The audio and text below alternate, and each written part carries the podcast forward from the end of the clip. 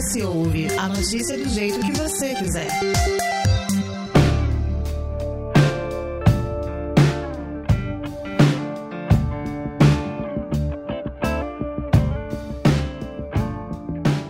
Mentira é um processo psicológico e também social pautado em convencer outras pessoas de um fato que não corresponde com a realidade.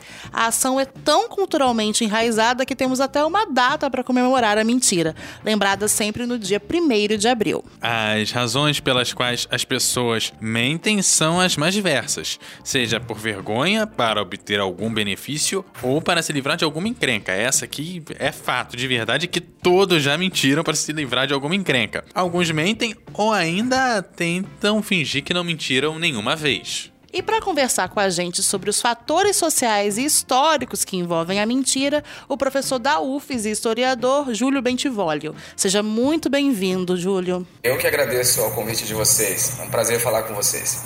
Bom, Júlio, é, a gente começa o programa de hoje perguntando por que muitos especialistas dizem que a mentira ele é um elemento decisivo para a competência social, essa prática social que tem um papel determinante no processo de evolução ao longo da história da humanidade. Por que, que ela tem essa importância toda? Acho que nos relacionamentos interpessoais, é, as pessoas muitas vezes precisam se adequar às circunstâncias, se adequar a determinadas hierarquias, a certas relações de poder existentes. Então, na verdade, a, a, o, o, tratamento, né, a forma como você lida com o outro, né, nessa questão mais intersubjetiva, leva à adoção de papéis. É, e esses papéis geralmente tem a ver também com essa coisa de correspondências, de mímese, de imitação, de aceitação, né? de poder participar ali de um, de um, um jogo, né?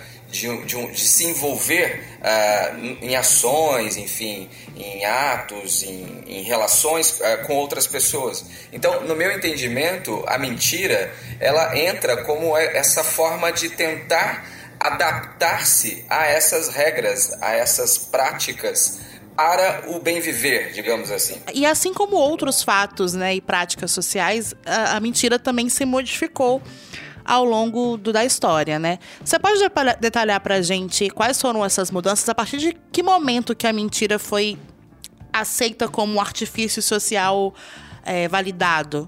É, na verdade, eu não, não diria que as mentiras são socialmente aceitas ou validadas. Ao contrário, né? Se a gente for olhar os nossos códigos morais, as nossas disciplinas, digamos assim, é, é, de, com fundamento é, é, religioso, né? a nossa percepção do que é o certo, do que é o errado, do que é o verdadeiro e do que é o falso, muitas vezes se baseiam, claro, em compromissos éticos, né? Que são partilhados, que são definidos pelas civilizações, pelos povos. E existem esses códigos morais que muitas vezes estão atrelados a determinadas doutrinas religiosas. Então eu diria que, ao contrário do que possa parecer, né, tal como você afirma aí, que a maior parte das sociedades condena a mentira. A mentira não é exatamente aceita, né? Nenhuma forma de mentira é, muitas vezes é justificada. Inclusive, a mentira pode ser enquadrada criminalmente. O Código Penal brasileiro, por exemplo, tem lá a injúria, né? Quando você, ou a calúnia são formas de você é, tratar uma pessoa de forma inadequada, né? atribuindo a ela ações, feitos ou coisas que não correspondem à verdade. Isso é crime. Eu, eu quis dizer mais no sentido, tipo, por exemplo, às vezes a gente omite algumas coisas ou a gente encontra alguém na rua e a pessoa fala, ah, como que você tá? Você fala, tipo, ah, tô bem. Você não vai falar a verdade. Mas não quer dizer que é, é moralmente aceita. Mas existe é, aquela igual. mentira social, entendeu? Que é, passa despercebida e que a gente não entende como uma mentira propriamente dita. A omissão ou silêncio, eu acho que aí a gente está indo por um outro caminho. Deixa eu, deixa eu tentar me fazer entender, né? A, a primeira pergunta de vocês é muito boa, porque falou um pouco dessa coisa como na nossa existência, né? A gente mesmo no cotidiano, na, na, na, na vida, né? no dia a dia, a gente mente. Tem as mentirinhas leves, tem aquelas coisas. E aí, tudo bem com você? Às vezes você não está bem e você responde, não, tudo bem, mas você não está bem, né? Então, isso eu acho que de fato é socialmente aceito, é porque não, não leva a dolo. Não, não causa prejuízo. Não causa, um dan né? não causa nenhum dano para ninguém, né? Então, a gente, eu acho que os ouvintes e todos nós, a gente, é óbvio que a gente concorda com isso, né? Mas é, é, é preciso lembrar, e eu volto a dizer, que todos os códigos morais, as religiões elas costumam ser muito rigorosas, exigindo a verdade, né? Agora você falou um pouco da história, né? Quando é que começa isso? A, a, a mentira, historicamente, é o dia da mentira, que é o primeiro de abril. Historicamente, ele começa lá na Era Moderna, por volta do século XVI é, quando o rei francês é, muda o calendário, porque o ano novo começava, né, o novo ano começava uh, no dia 25 de março, não no dia 1 de janeiro. Então o calendário se encerrava antes da reforma gregoriana, o calendário, o, novo ano começava no dia 25 de março. Mas aí o rei Carlos IX muda isso, a, a, adequando esse calendário ao que estipulou o Papa. Então, a, a, Igreja Católica que redefiniu essa coisa de que o ano novo teria que começar no dia 1 de janeiro. Então, essa mudança fez com que algumas pessoas é, mantivessem o costume de é, comemorar o ano novo no dia 1 de, de abril, é, e, não, e não no ano que foi recomendado pelo rei. Então, essas pessoas começaram a ser chamadas de tolos, de bobos, né? E, e, e aí muitas peças, muitas é, traquinagens, muitas coisas eram feitas para ridicularizar essas pessoas. Então você, voltando aí, já que a gente passou dessa questão do dia da mentira e falando da questão da, da religiosidade, muitas vezes, assim, por exemplo, quando a gente pega a igreja católica, a gente tem muito da, da questão de que os anjos não mentem, aí quando a gente vai falar do diabo que foi um anjo também, ele tem essa tentativa do o não mentir. É o, da, não, o diabo é o pai da mentira. Posso, mas ele, então, mas, há, algumas figuras, né, na, na, na literatura e tal, dizem que ele não mente, mas o fato dele não mentir não significa que ele conte toda a verdade, daí ser o pai da mentira. E a minha pergunta é: será que é, a mentira também é pautada pela omissão? Porque não te contar toda a verdade é uma forma de mentira, não contar toda a verdade, você pode dizer que não mentiu e está tudo certo? Ah, sem dúvida, né? Eu acho que sem dúvida. E é muito bom, é boa essa sua lembrança, né? De, de falar da figura do diabo, né? Que é essa na construção do imaginário ocidental, né, que representa o mal, que personifica o mal, né, é, e que de fato é associado à mentira. Tá vendo? É, mais aí, mais uma, um exemplo, é, aí também a gente vê mais um exemplo da, do quanto as, as religiões cristãs é, são muito severas em relação a essa coisa da, da verdade, né? Agora, é óbvio, a omissão, ela pode, sim, correr também uh, em, em, em, um comportamento, enfim, ou em algum tipo de forma uh, de ocultação mentirosa, né? Que leva a um ardil. É engraçado, né? Porque, como eu disse lá no começo, a mentira é uma forma de adequação. É jogo social, é papel social, é entender as hierarquias. Então, ela, ela é uma performance, digamos assim ela é uma performance em que o sujeito ele joga, ele joga tentando dissimular alguma coisa, esconder alguma coisa. Então isso é muito interessante no comportamento humano, né? É uma forma de proteção às vezes, só que é, usada de uma forma deliberada, né? Com intenção de prejuízo, aí a mentira se torna uma outra coisa, né?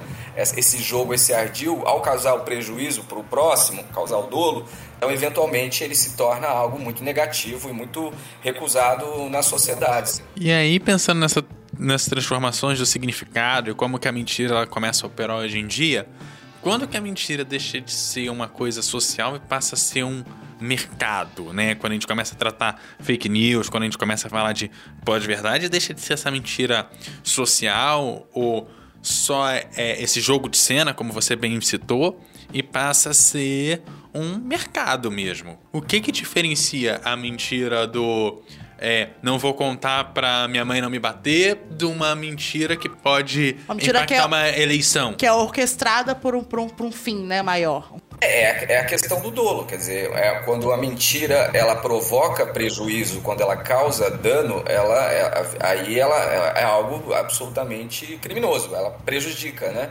Ela, pode, ela faz mal. Agora, é engraçado, a gente tende a imaginar, né, a maior parte da gente tende a imaginar que isso é um, algo novo.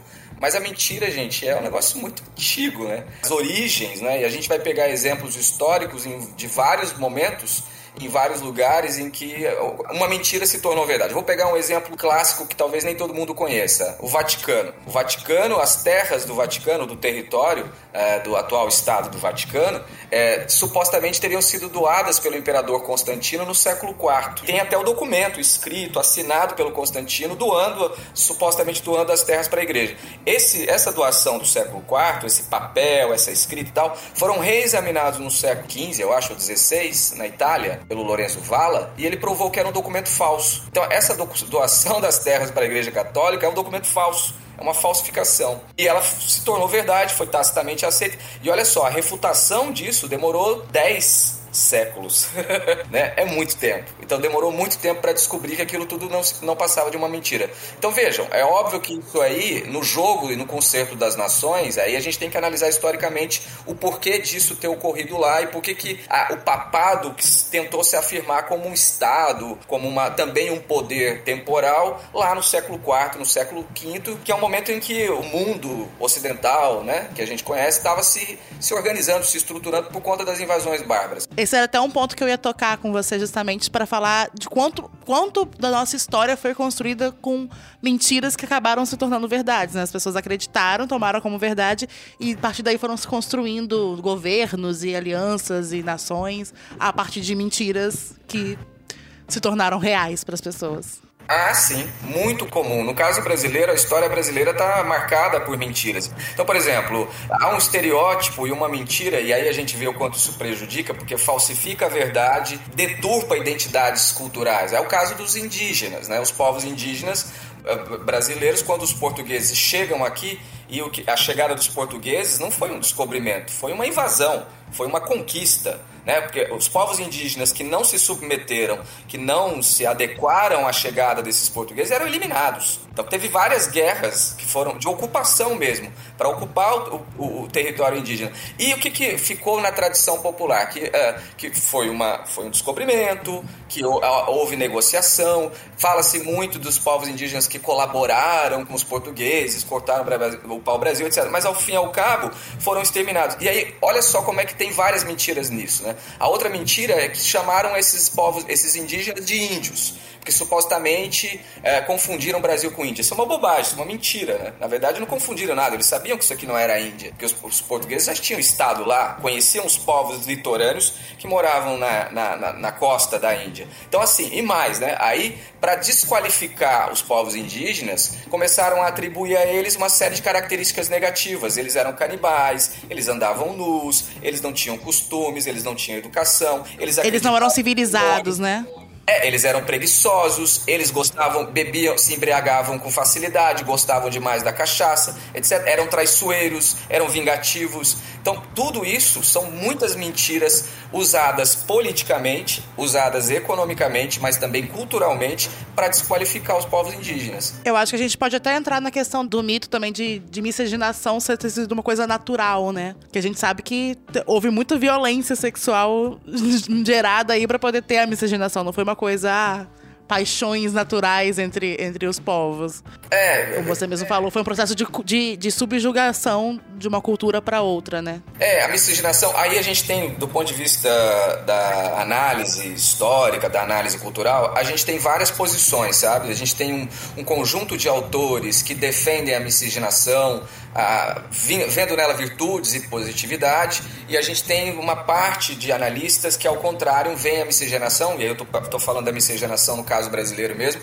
como algo negativo. Então, assim, a apologia a essa mestiçagem, esse caráter híbrido do povo brasileiro, então, uma parte, né, um conjunto de autores veem isso como uma positividade, uma força, outros autores veem isso como algo, a, a apologia disso como algo negativo, que camufla, né? Camufla essas diferenças, essas hierarquias hierarquias, não é? os preconceitos, sobretudo em relação às etnias consideradas inferiores, né? supostamente inferiores. E aí a gente está falando, evidentemente, dos indígenas e dos negros. Nesse caráter histórico de processos que a gente vai levando, a gente vê essa, essa mentira sendo construída e levando a papéis históricos que muitas vezes a gente vai desconhecendo com o tempo. Você falou até de um documento que levou alguns séculos para serem descobertos, né? Me chega o ponto de qual a diferença entre a, a mentira do cotidiano e essa mentira é, mais histórica, né? A mentira histórica dá para a gente necessariamente colocar como um erro de documentação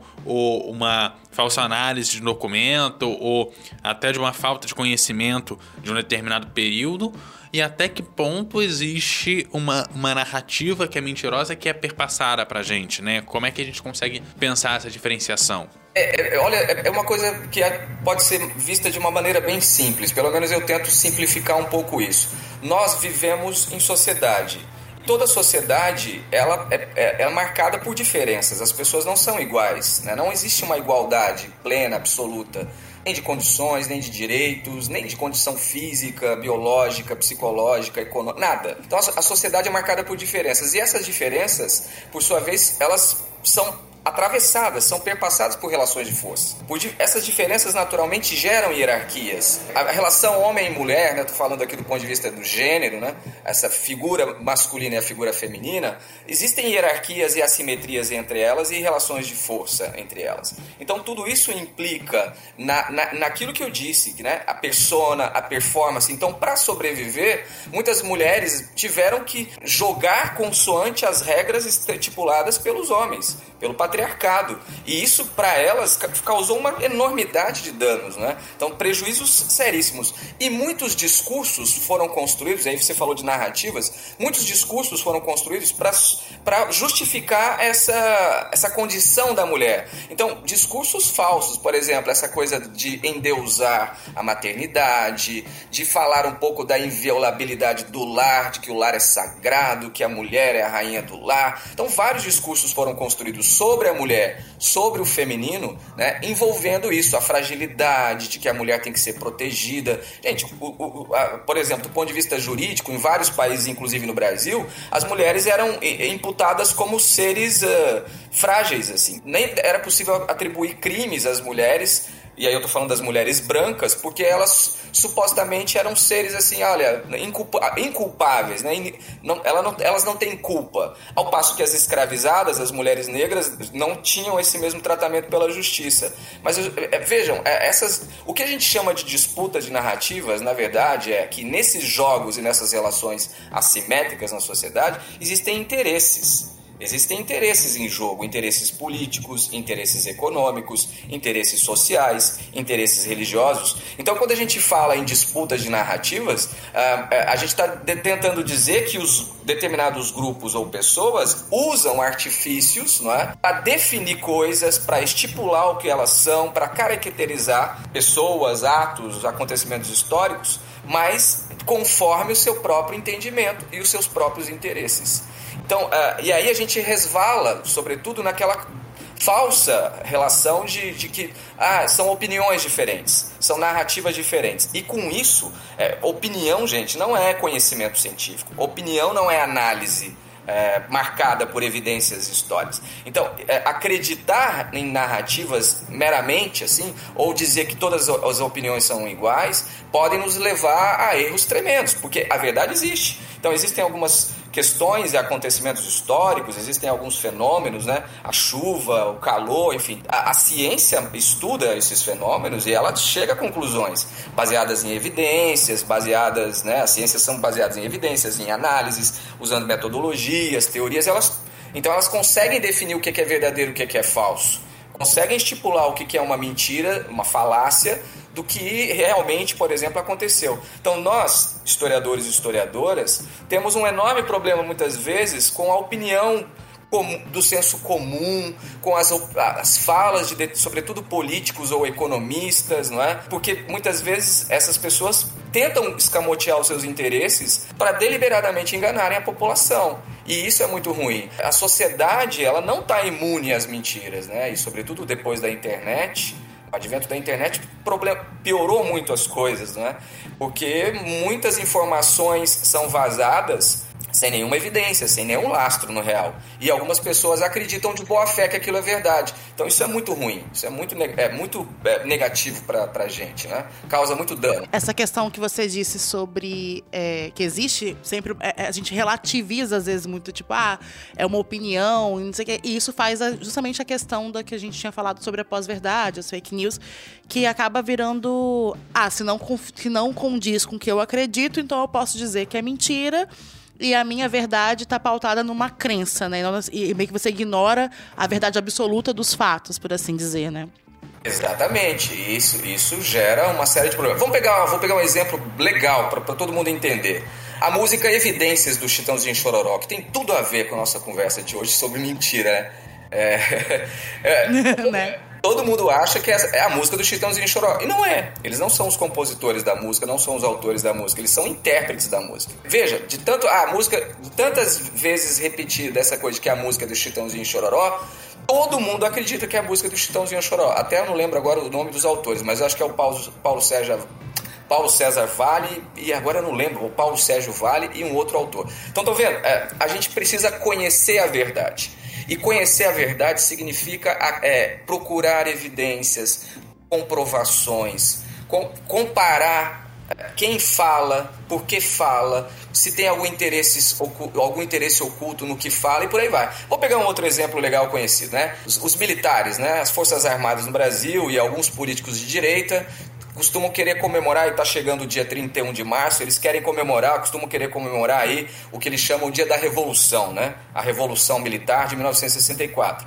Não, isso, isso aí já é uma mentira, porque o golpe militar foi no dia 1 de abril. Agora, olha que vergonha os militares e as Forças Armadas celebrarem a sua a revolução deles lá no dia 1 de abril, que é o dia da mentira. Não ia pegar bem. Então eles alteraram a data para dizer que a data é do dia 30, é, 31 de março, mas não é verdade. Vou pegar um outro exemplo legal para que as pessoas gostam muito de futebol, né? O famoso Mundial do Palmeiras de 1951. É, então tem um debate enorme porque teve lá um, um torneio mundial organizado pela FIFA, de fato, é, pegando o campeão da, da Comebol com o campeão da Europa e fizeram lá uma partida e o Palmeiras teve um torneio rápido e o Palmeiras ganhou em 51. Só que a própria FIFA não, reco não reconhece os mundiais antes de 1960. Aquelas partidas que foram travadas antes de 1960, ela não reconhece. Então, oficialmente, para a FIFA, o Palmeiras não tem mundial. Mas para os palmeirenses, é, eles têm um Mundial. É, até porque, venhamos e convenhamos, né? Os caras conseguiram um, um feito antes da seleção brasileira, né? Tem, tem mais que comemorar mesmo. Sim, e pensando nessa questão histórica e da gente como sociedade, é possível, para a gente finalizar aqui, a gente ter uma sociedade sem mentira ou isso faz parte da gente enquanto ser histórico e social? Eu acho que a gente pode diminuir a quantidade de mentiras e a gente pode ter também, além de observatórios para acompanhar, né? Uh, o que é, é, veiculado, disseminado por determinadas instituições, né? conferir fatos. Né? Então a gente começou a ter isso no caso brasileiro nas redes sociais. Né? Então várias redes sociais têm lá é, é, páginas ou tem ali figuras públicas. De checagem ou... de fatos, né? É, que checam os fatos. Isso para nós é muito importante. Mas tem aí um outro dado muito importante que é criminalizar a mentira. Eu acho que isso é muito importante, criminalizar a mentira. Porque determinadas mentiras elas causam um dano enorme à sociedade. Eu vou pegar alguns exemplos. Né? Eu vou pegar um exemplo recente é, que fez com que o Jair Bolsonaro tenha ganho as eleições de 2018 e foi um dos fatores fundamentais para ele ganhar as eleições de 2018. A, é, a construção da ideia de que o PT havia quebrado o Brasil e que o PT tinha instaurado uma ditadura comunista no Brasil.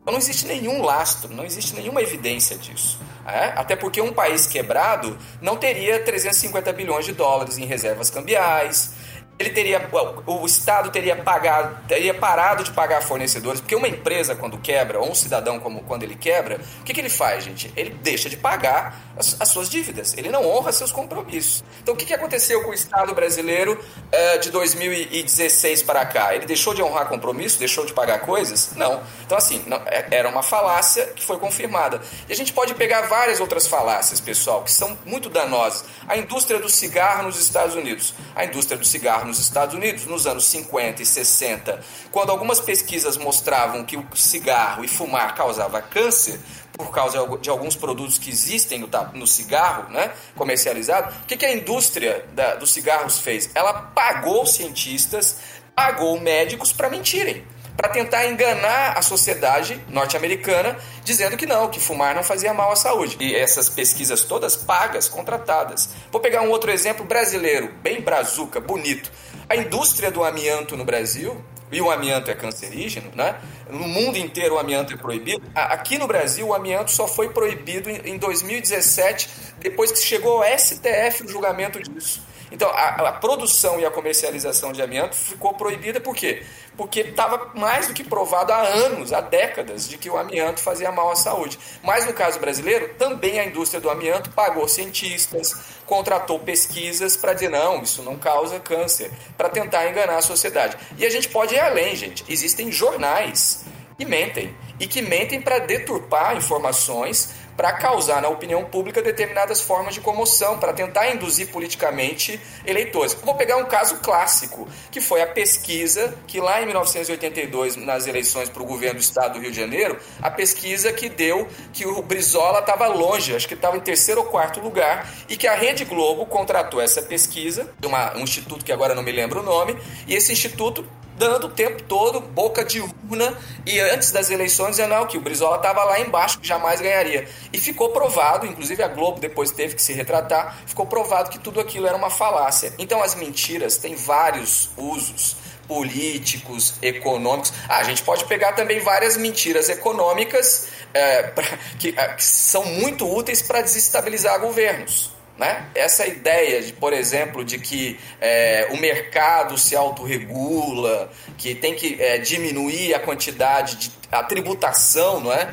Você diminuir a tributação. Que o Estado precisa, é. que o Estado precisa intervir menos no, no mercado, né? Essa ideia de livre mercado. Isso é benéfico, né? Que, que a iniciativa privada é, me, é melhor do que empresas públicas. Galera, não vamos longe. Vamos pensar na Europa civilizada. Pensar em Portugal, vamos pensar no Reino Unido, vamos pensar na Alemanha.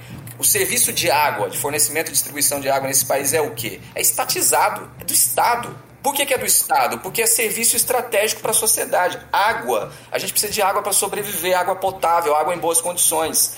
Então, os países europeus sacaram, e já sacaram há um bom tempo, de que é, esse serviço essencial não pode ser privatizado, porque ele é um interesse público. O interesse público está acima do interesse privado nesse caso. E aqui no Brasil, na contramão disso, a gente vê um discurso que não, que essas empresas públicas são ineficientes, que elas são corruptas, e aí vendem essas empresas a preço de banana, né, para uma empresa privada lucrar muito, lucrar alto. Então, outra coisa muito interessante nessa coisa das mentiras, não é? A mentira, e aí eu vou de novo voltar ao caso célebre da Petrobras, que a Petrobras estava quebrada, etc, etc, também Uh, por culpa dos governos petistas lá atrás. E a, esse discurso foi muito útil para você, para que, que determinados políticos fizessem o que? Privatizassem um setor estratégico da economia brasileira. Peguem os países produtores de petróleo do mundo, né? Eles têm uma, uma renda per capita altíssima. Se ela fosse totalmente investida na qualidade de vida e na sociedade, você teria ganhos enormes para aqueles países. Eu vou pegar aqui o caso da, da Noruega. A Noruega, um grande produtor de petróleo, e que usa praticamente todos os lucros do petróleo investidos ali no bem-estar da sociedade. É, uma boa parte deles, eu diria, né? E aqui no caso do Brasil, a gente vê exatamente o contrário. Depois chegamos até a bomba de, do preço do, do, combustível no posto de gasolina e é aquela surpresa. Por quê? Porque existe essa falácia de que não, que empresas privadas vão explorar melhor esse setor. Eu não sei, eu tenho minhas dúvidas. É, pois é, também tem a questão da, da ineficiência, que também é aquilo. Não adianta nada você ter uma empresa pública, precisa ter todo o processo de, de contratação, que demanda concurso, isso, aquilo, aquilo, outro. Você passar 10 anos sem abrir o concurso e diz que a empresa é ineficiente. Aí fica difícil defender também, né? Você vai sucateando é. o processo para poder falar que a culpa é porque é público. É, fica difícil. Exato. E aí, Júlio, eu queria agradecer a sua presença. Se você quiser complementar com mais alguma coisa, fique à vontade. Olha, eu fiquei muito feliz aqui de participar e, e acho que é um tema sensível, né? que aparentemente as mentiras podem parecer inofensivas e tem algumas mentiras que a gente usa mesmo para tentar equalizar choques né, nas relações interpessoais. Mas desde que as mentiras ganhem uma proporção, né, é, causando dolo, causando prejuízo, né, elas precisam ser de fato entendidas como algo ruim que não é algo positivo para a sociedade, não. É, não. Não pode ser só uma brincadeira. Né? É muito comum no dia 1 de abril as pessoas fazerem as brincadeiras. Historicamente isso acontece na Europa, no mundo todo, né? tem um dia da mentira, exatamente por causa disso, da mudança do calendário. Mas a gente tem que ficar atento para evitar que é, mentiras aparentemente é, inofensivas ou brincadeirinhas possam causar danos enormes e que aí às vezes a gente leva anos e talvez a gente nunca consiga reparar, né? Talvez a gente nunca consiga reparar. É, e mais uma vez, muito obrigado a vocês pelo convite. Lembrando que aqui a gente te convida a debater, a refletir e, sobretudo, se informar sem mentiras com fatos checados, hein, galera? O S Ouve tem edição de Eduardo Couto, texto e produção de Lídia Lourenço e a direção de jornalismo de Daniele Coutinho. Até a próxima. Até a próxima, pessoal.